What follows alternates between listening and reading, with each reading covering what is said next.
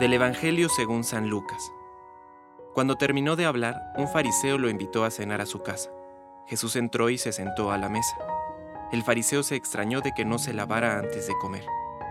Pero el Señor le dijo, Así son ustedes, los fariseos, purifican por fuera la copa y el plato, y por dentro están llenos de voracidad y perfidia. Insensatos, el que hizo lo de afuera, ¿no hizo también lo de adentro? Den más bien como limosna lo que tienen y todo será puro.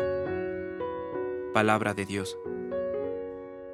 Compártelo, viralicemos juntos el Evangelio. Permite que el Espíritu Santo encienda tu corazón.